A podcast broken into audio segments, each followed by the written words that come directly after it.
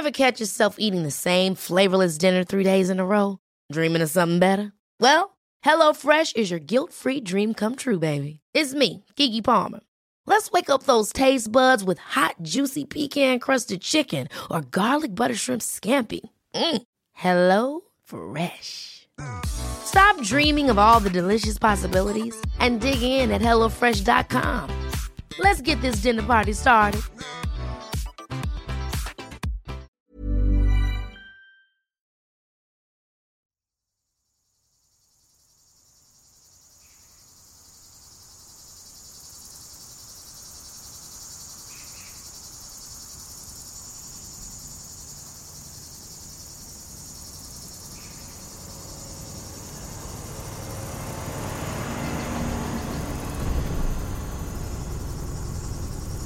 Ese, ese era un lunes. Ya salíamos de turno de día. Ya salíamos a descanso. Juan Carlos y sus compañeros están cansados luego de cumplir un turno de siete días seguidos trabajando en la mina. Tú sabes que el último día uno lo coge como para jocosamente, que o para la casa, que vamos para casa, que voy a ver a, a mi esposa y los que tenían novia decían que iban a ver a la novia. Juan Carlos piensa en que pronto verá a su mujer y a sus hijos. Y otros piensan en llegar a ver a sus parejas o en salir de fiesta con sus amigos. Que iban no sé qué vaina, que iban a hacer una parranda, que iban a, a cosas por el estilo, ¿me entiendes? Cosas o cosas. Y ya todo el mundo pues estaba era pendiente de irse. A veces, durante esos viajes, el chofer pone vallenatos a sonar en el autobús.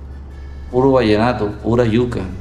La música típica de Valledupar, al norte de Colombia, donde vive Juan Carlos y hacia donde va esta tarde. El bus va lleno de trabajadores de la mina. Juan Carlos mira por la ventana.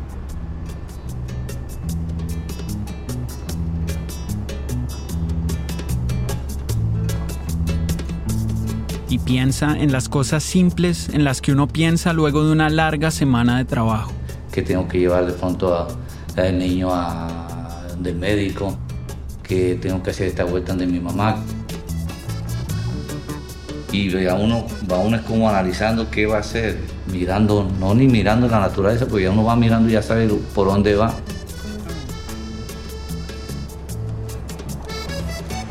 El paisaje es una mezcla de cultivos de palma de aceite, montañas y pastizales. En el horizonte apenas pueden verse las bocas de las minas.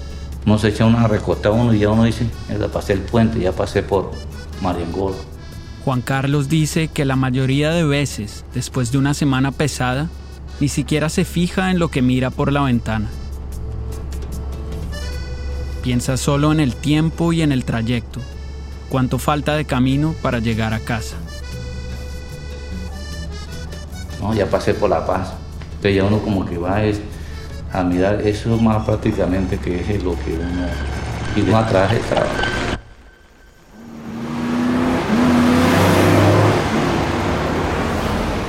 De pronto, dos camionetas se acercan por la parte de atrás del autobús. Una de ellas, una Ford Lobo verde, le cierra el paso. Se ven varios hombres armados en la parte de atrás de la camioneta. Apuntan al chofer con una K-47 y este detiene el autobús al borde de la carretera.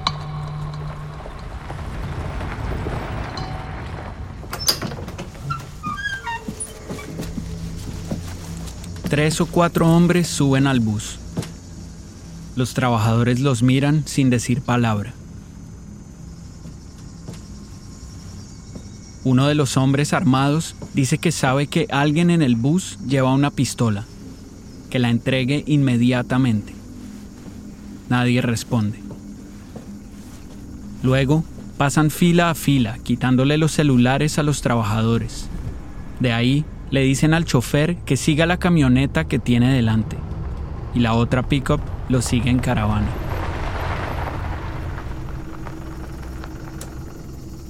Conducen el bus por un rato hasta una vía secundaria y en un sitio alejado le ordenan a los trabajadores que se bajen, con las manos en alto.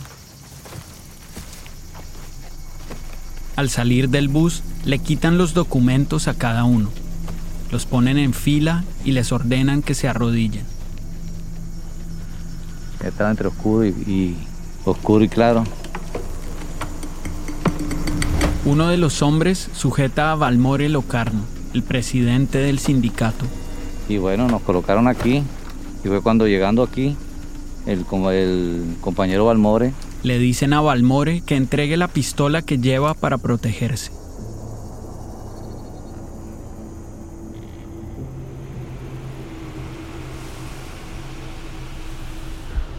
Valmore la entrega.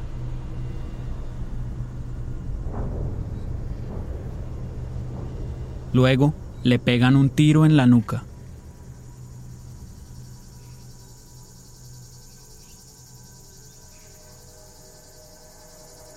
El cuerpo de Valmore cae a tierra y ahí le meten tres balazos más.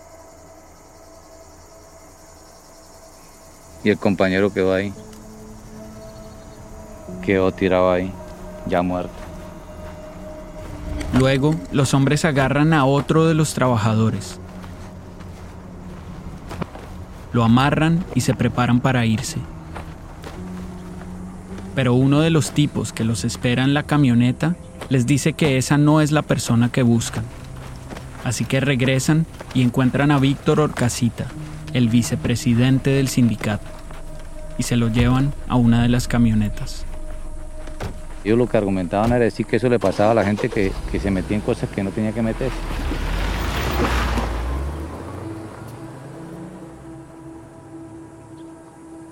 Juan Carlos dice que él y los demás trabajadores tienen miedo de que los tipos regresen, así que se meten todos al bus y se van corriendo del lugar.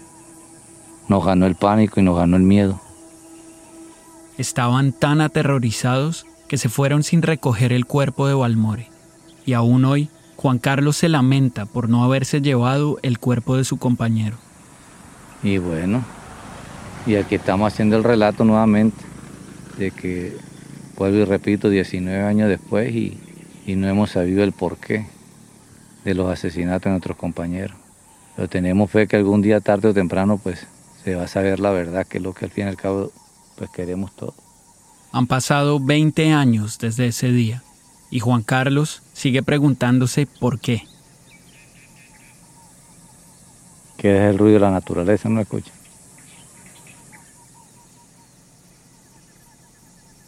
Juan Carlos se detiene un momento. Estamos justo en el lugar donde su amigo fue asesinado. Entonces nos vamos. Seguimos. Mi nombre es Ramón Campos y esto es Contra Natura. Capítulo 1. El sindicato.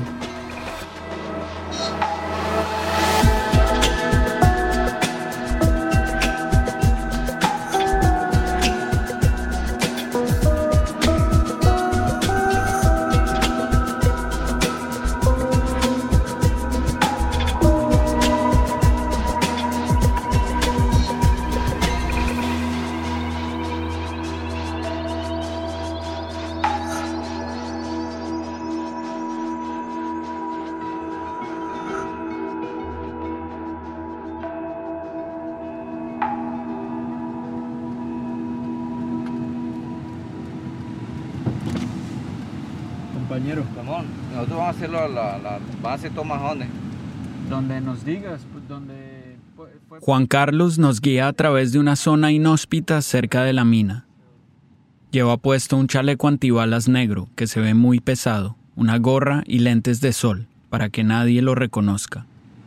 Usted toma, también toma, no sé, pero de la, de la instalación. De la mina, sí, sí, sí.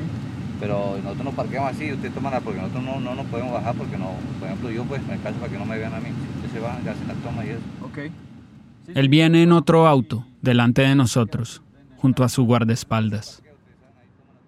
Estamos conduciendo hacia la mina de Drummond, al sur de la provincia del Cesar, en el cinturón minero de Colombia. El terreno es árido y todo está cubierto por un polvo rojizo muy fino.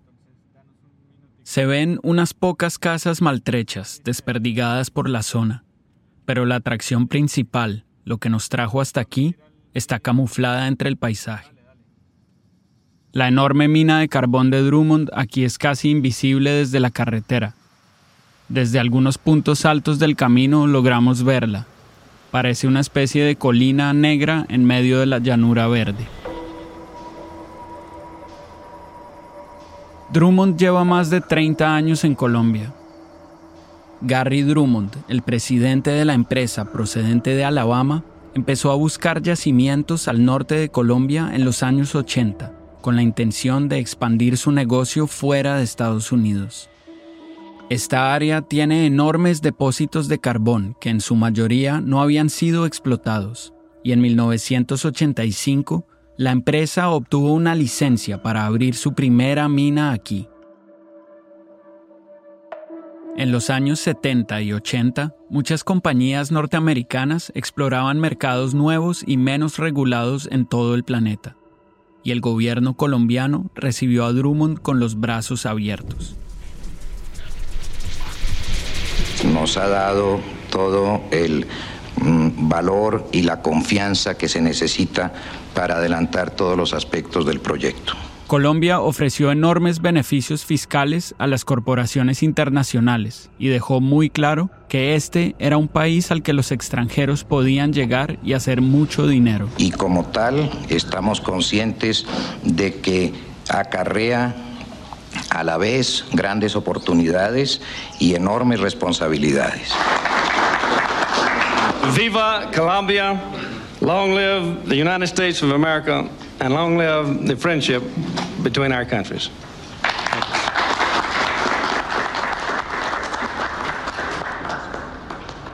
Pero Gary Drummond estaba llevando su negocio familiar al epicentro de una guerra civil.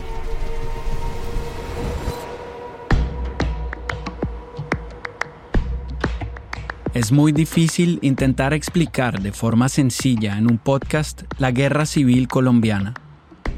Lo que ha ocurrido en Colombia durante los últimos 60 años es una guerra civil, según la propia definición del término, aun si hay colombianos que no se sienten cómodos llamándola así. Voy a intentar explicarla rápidamente. Durante una buena parte de nuestra historia, las leyes y las políticas dictadas por el gobierno han beneficiado principalmente a una élite terrateniente y rica, y han contribuido a generar una amplia brecha de desigualdad. Así que en los años 60, varios grupos guerrilleros de izquierda decidieron que estaban hartos y se levantaron en armas contra el gobierno para exigir cambios reales. Mayo de 1964, en la llamada República de Marquetalia, nacen las FARC y declaran la guerra al poder establecido. En que nosotros estamos empeñados por el derrocamiento del régimen y por la instauración en Colombia de un gobierno popular de liberación nacional. Los dos principales grupos guerrilleros que operaron en la zona donde transcurre nuestra historia son las FARC y el ELN. Tenían agendas y estrategias diferentes, pero por claridad, en el podcast nos referiremos a estos grupos como las guerrillas.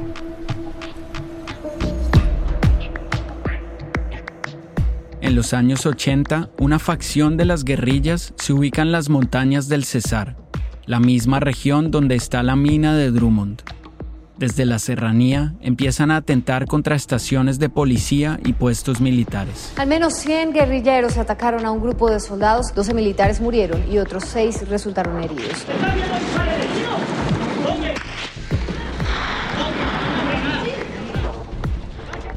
En el Cesar, las guerrillas luchan para colectivizar haciendas que pertenecen a la élite terrateniente. Secuestran y extorsionan ganaderos adinerados, establecen un sistema de impuestos paralelos para empresas y negocios en las zonas donde operan y se encargan de recaudarlos. Presionan para que se nacionalicen las grandes compañías que explotan recursos naturales como petróleo y carbón y atacan a las empresas que realizan esa explotación.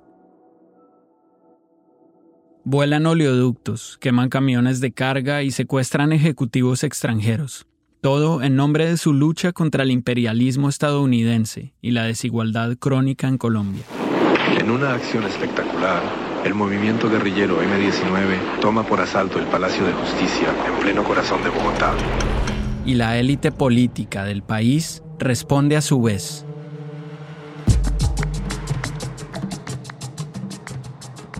crean y financian una red de grupos paramilitares para derrotar a las guerrillas, a cualquier costo y de la forma que sea necesaria. Fortalecidos para hacer trabajos criminales que otros no se atrevían a hacer, fueron creciendo los llamados grupos de autodefensas o paramilitares, financiados por el narcotráfico y millonarios hacendados que temían que la guerrilla les quitara sus propiedades. Estos grupos paramilitares desatan una campaña de terror y dirigen su violencia contra cualquiera que, según ellos, pueda ser un simpatizante de las guerrillas. Profesores, activistas, estudiantes y sindicalistas.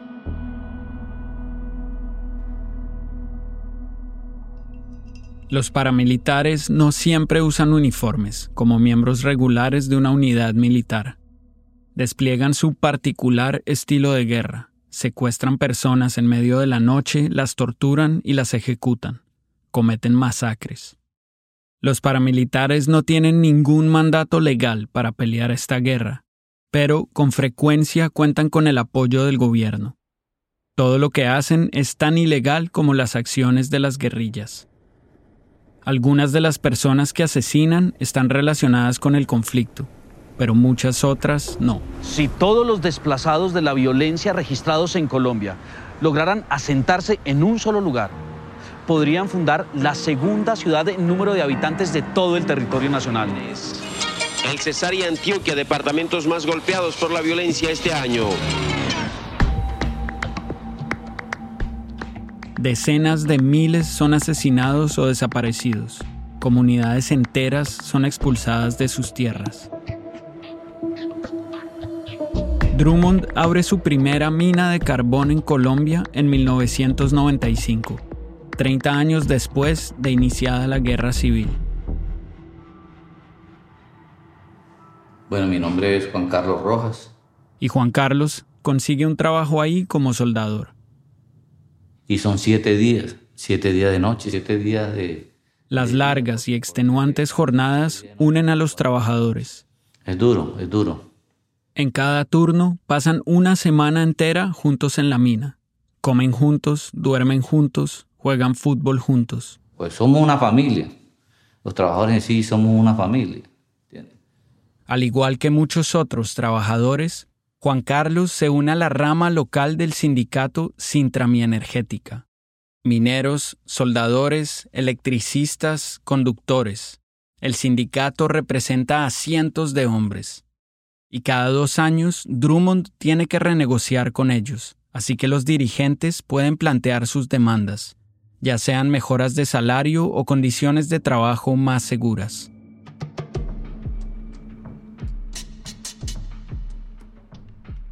A inicios del año 2000, Drummond y el sindicato se encuentran en medio de una negociación.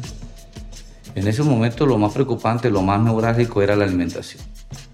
Uno de los puntos de tensión, según Juan Carlos, es la calidad de la comida de la cafetería de la mina.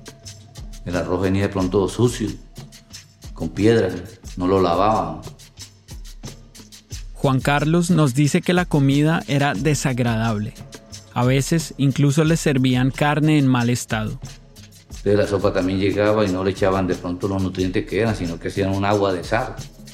Consultamos a Drummond acerca de estas acusaciones. La empresa niega haber servido comida en mal estado y en un email señala que siempre han respetado los derechos y acuerdos alcanzados con los sindicatos. Uno podría pensar que este no es un asunto tan grave, pero se trata de desayuno, almuerzo y comida, todos los días. Además, nos dice Juan Carlos, ocurre algo más en la cafetería que no tiene nada que ver con la calidad de los alimentos. Los trabajadores notan que parte del personal de la cantina lleva armas.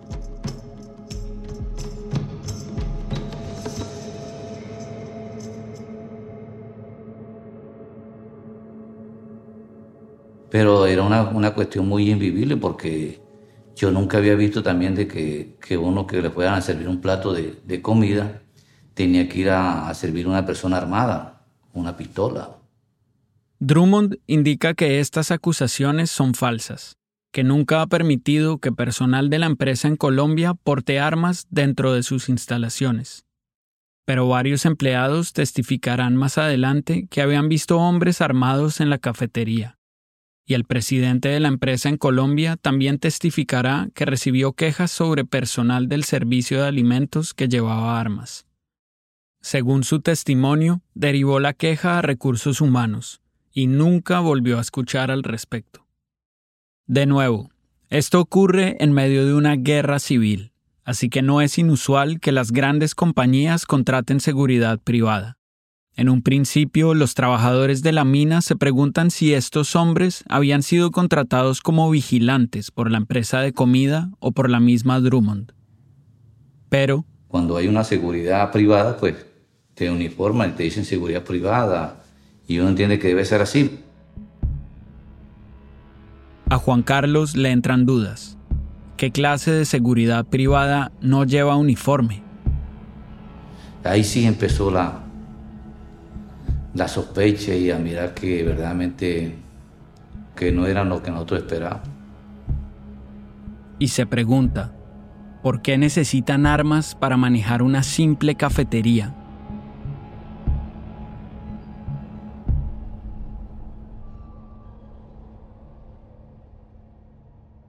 Valmore Locarno y Víctor Orcasita son el presidente y el vicepresidente del sindicato. Están en reuniones con los ejecutivos de Drummond presentando las exigencias de los trabajadores.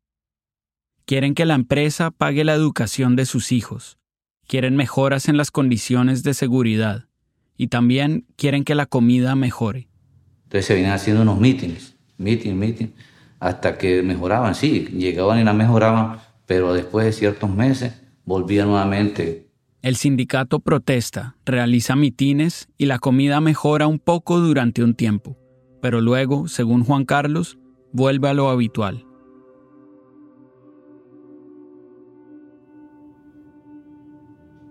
Él decía que la gente se quejaba de la comida. Yo les veía yo hablar de la cuestión de la comida. Víctor le cuenta a su esposa, Elisa Almarales, sobre las quejas. Elisa tiene unos 50 años ahora. Ella y Víctor se conocieron cuando eran adolescentes. Bueno, Víctor yo lo conocí desde que estaba en el bachillerato. Víctor y Elisa se encontraban en la parada del bus luego de la escuela y pasaban la tarde juntos hasta que llegaba la hora para que ella volviera a su casa. Y ahí nos conocimos y nos enamoramos de una. Elisa dice que Víctor era un tipo guapo, de piel morena y bigote cuidado. Muy bien parecido, entre otras cosas. Era un hombre carismático. Se llevaba bien con la gente. Todo, él era un hombre muy dicharachero. A, todo, a Víctor Hugo al que no le caía bien era porque tenía que ser muy muérgano.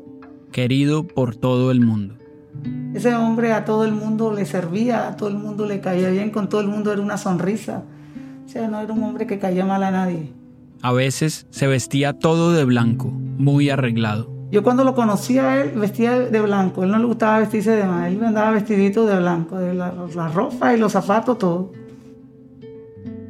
Al terminar la secundaria, Elisa se marchó a la universidad, en Barranquilla, y Víctor se quedó en Valledupar y consiguió trabajo en una mina cercana. Eso sí que a él nunca le gustó el estudio. Él no, el cine se puso a hacer un curso en el SENA de la cuestión de operador de maquinaria y él, él trabajó un tiempo en el Cerrejón. Un par de años después, Elisa dejó los estudios porque no podía pagarlos y regresó a Valledupar. Ella y Víctor retomaron su relación.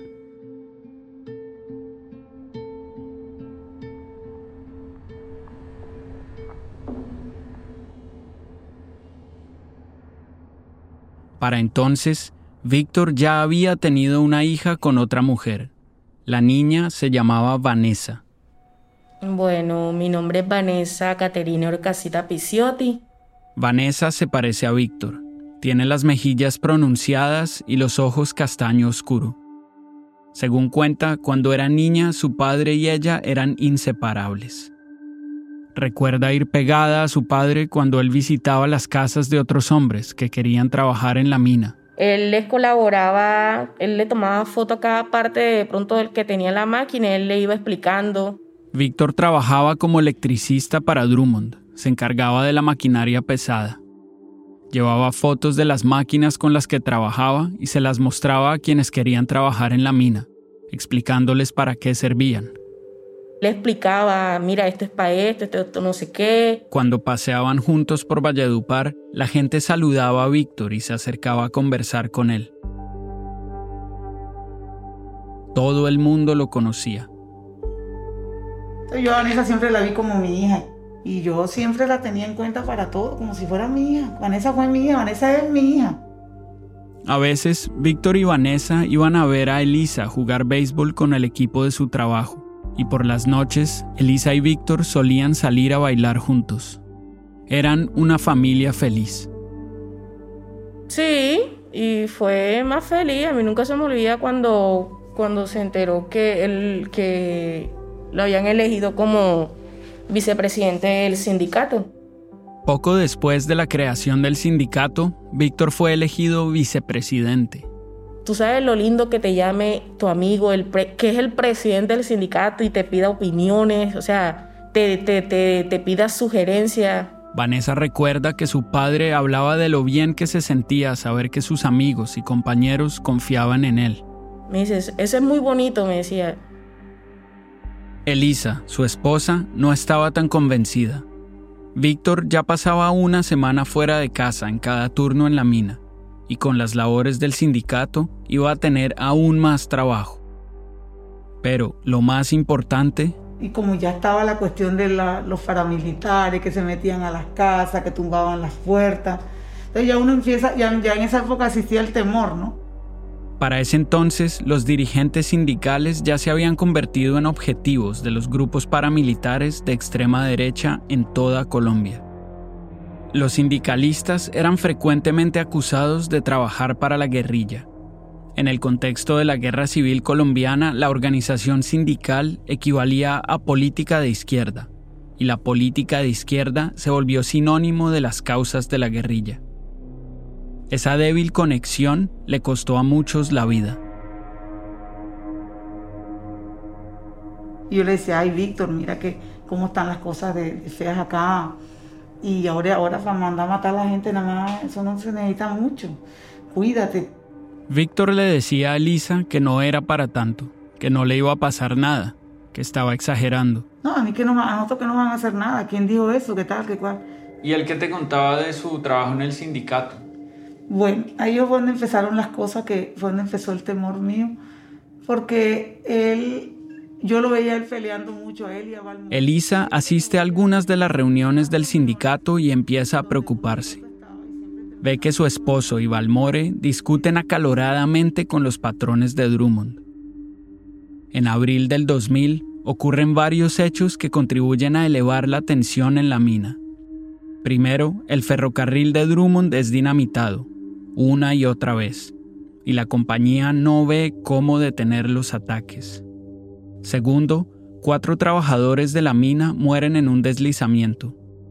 Así, Valmore y Víctor empiezan a exigir cambios en la política de seguridad laboral de la empresa. Y ese mismo año, las guerrillas secuestran a algunos trabajadores de Drummond y piden rescate por ellos. Eventualmente son liberados, pero también por esas fechas empiezan a aparecer unos panfletos en la zona de la mina, donde se acusa a los miembros del sindicato de trabajar para la guerrilla. El texto de los panfletos dice, La multinacional Drummond es una fuente de ingresos y desarrollo en nuestra municipalidad y como resultado se ha vuelto parte de nuestro patrimonio.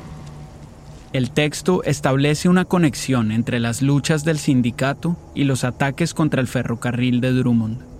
A continuación dice, La comunidad que maneja esta municipalidad hace un llamado a los líderes sindicalistas de la multinacional Drummond para que caigan en cuenta de que este tipo de acciones llevarán a una intensificación de la violencia por la cual nuestro país está pasando. Y termina con una arenga. Abajo con los sindicatos guerrilleros. Arriba con los sindicatos que benefician a la comunidad.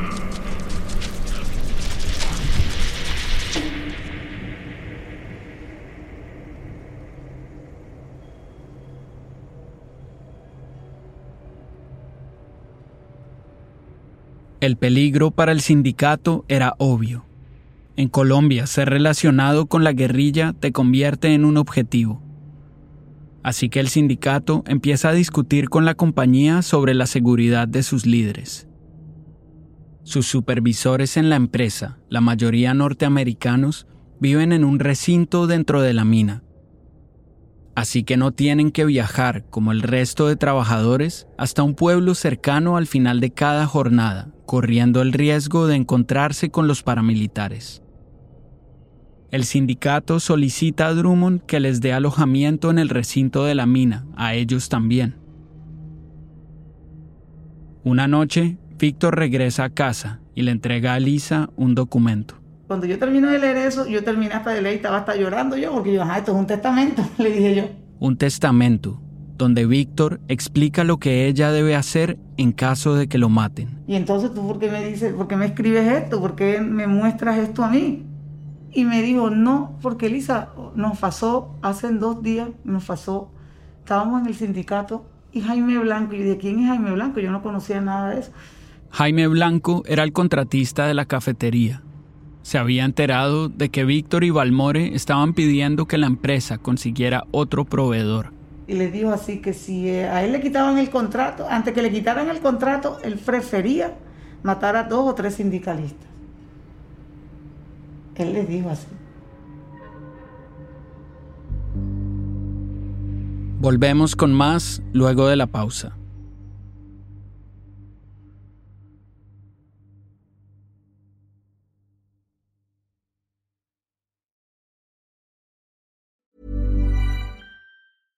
Cool fact a crocodile can't stick out its tongue. Also, you can get health insurance for a month or just under a year in some states. United Healthcare short term insurance plans, underwritten by Golden Rule Insurance Company, offer flexible, budget friendly coverage for you. Learn more at uh1.com.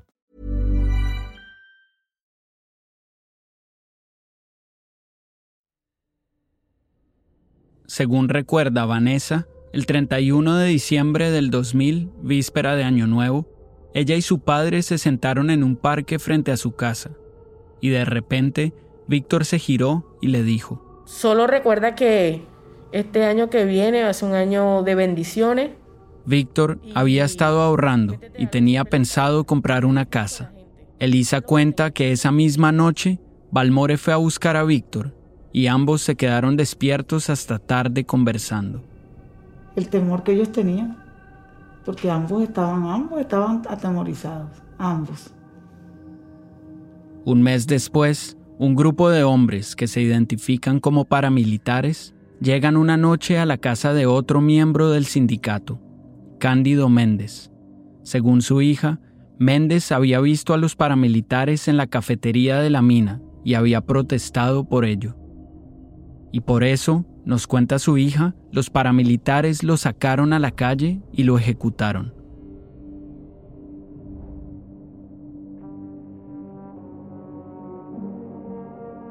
El sindicato se reúne con el Departamento Administrativo de Seguridad, DAS, el Servicio de Inteligencia colombiano, para que realice un estudio de riesgo que determine si sus dirigentes están en peligro.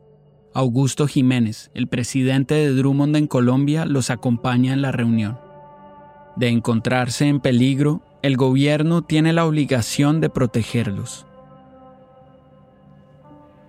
Y el DAS consideró que no, que no, no había riesgo, que ellos estaban, no, tenían peligro de ninguna clase.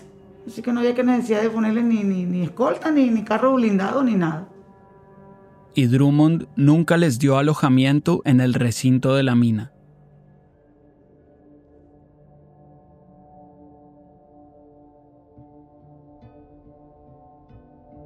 El 5 de marzo de 2001, Víctor se alistaba para su turno en la mina. El día que se fue a trabajar, ese día llegamos del colegio, él estaba en la casa, yo estaba sentada en el balcón, me, me regañó. Víctor le gritó. Vale, ahí, ves a estudiar, ¿qué, ¿qué estás haciendo? Y Vanessa le respondió. Papi, ya yo estudié. Pero Víctor insistió. Bueno, vete a acostar. Yo me fui a acostar. Cada vez que él estaba aquí, o sea, él le daba a uno su bendición. Así que tras la bendición de Víctor, Vanessa se fue a dormir. A la semana siguiente, Elisa esperaba en su casa a que Víctor volviera de su turno en la mina. Solía llegar por la tarde, pero entró la noche y Elisa se quedó dormida. Entonces sonó el teléfono. Era la hermana de Víctor.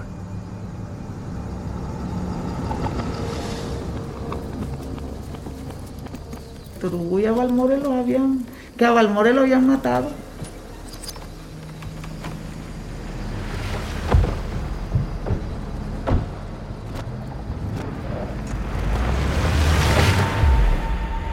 Y a Víctor Hugo se lo habían llevado. Le dijo que unos hombres armados habían parado el bus donde venían los trabajadores de Drummond y los habían obligado a bajar.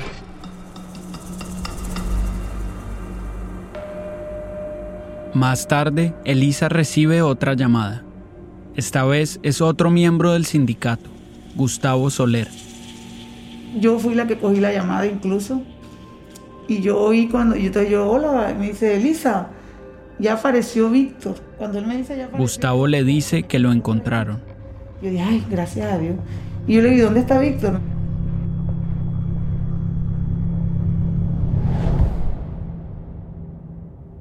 En la morgue de Bosconia.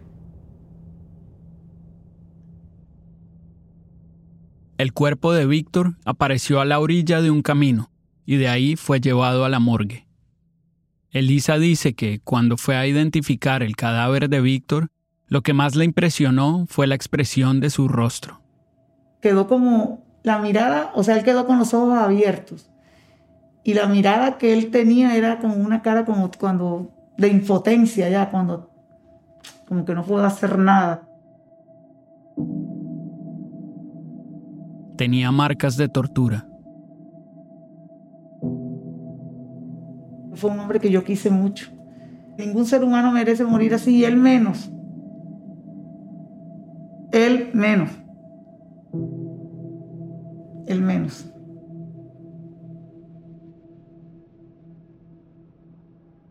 Al día siguiente de las muertes, el presidente de Drummond en Colombia, Augusto Jiménez, habló para la prensa desde Cartagena.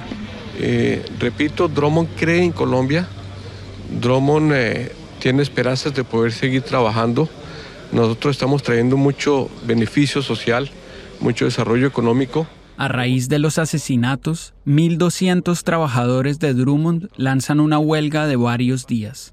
Esa misma semana, la familia de Balmore organiza su entierro. Pero, repito, estamos muy compungidos. Eh, la funeraria no, no cabía un alma de Dios. Estaba llenísimo, todos los compañeros del sindicato, compañeros de él de infancia, gente que lo conocía, los sindicatos de Bogotá. Quien habla es Janet Baloco, la esposa de Balmore. Todo el mundo conocía a Balmore, dice Janet, y cientos de personas van a despedirlo. Siempre los trabajadores miraron a él. Esa persona que era directa era un líder que él hablaba sin tapujos. Como él decía, no puedo tapar la verdad, no puedo tapar las cosas por dolorosas que sean, hay que decirlas. Entonces, podría decir que esa era una de sus principales características.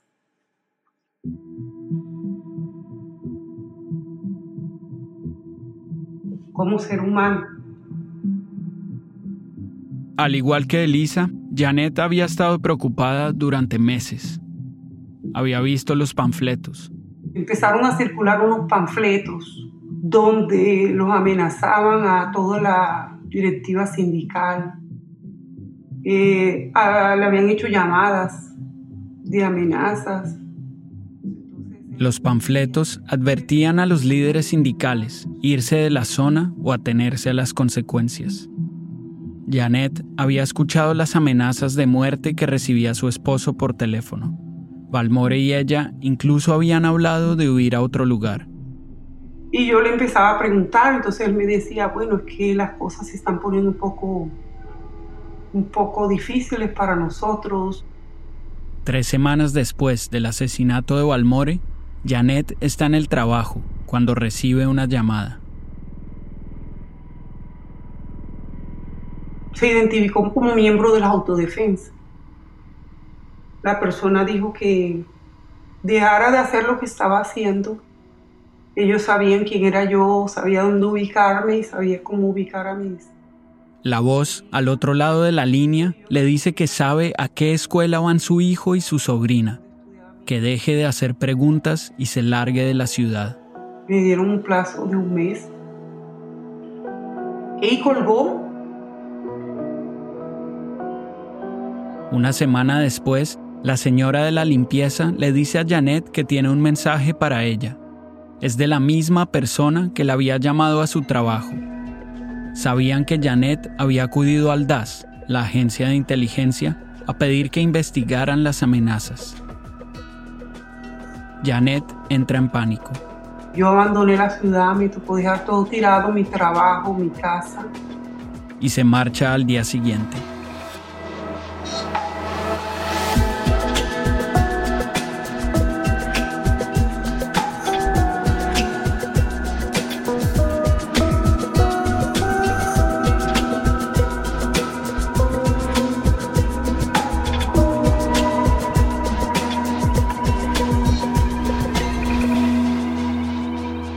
Do remember very clearly and also viscerally, emotionally, is that everybody in that room was terrified. Lógico que en ese entonces uno pues tenía como que el miedo. Ya ahorita no, ya ahorita pues sí lógico que a uno le da miedo, que uno es un, es, es un ser humano y, y tiene temor. Eso la próxima vez.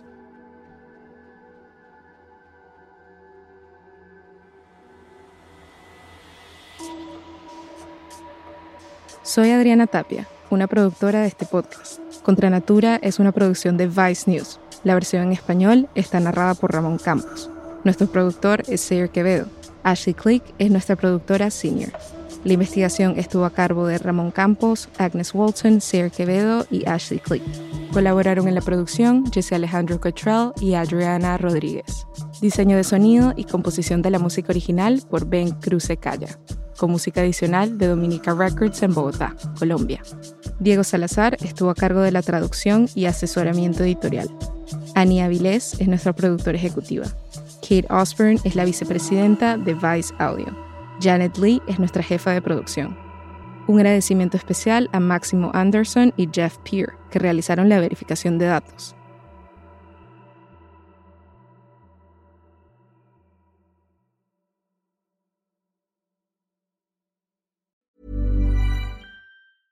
Ever catch yourself eating the same flavorless dinner three days in a row? Dreaming of something better? Well, HelloFresh is your guilt-free dream come true, baby. It's me, Kiki Palmer. Let's wake up those taste buds with hot, juicy pecan-crusted chicken or garlic butter shrimp scampi. Mm. Hello Fresh. Stop dreaming of all the delicious possibilities and dig in at HelloFresh.com. Let's get this dinner party started.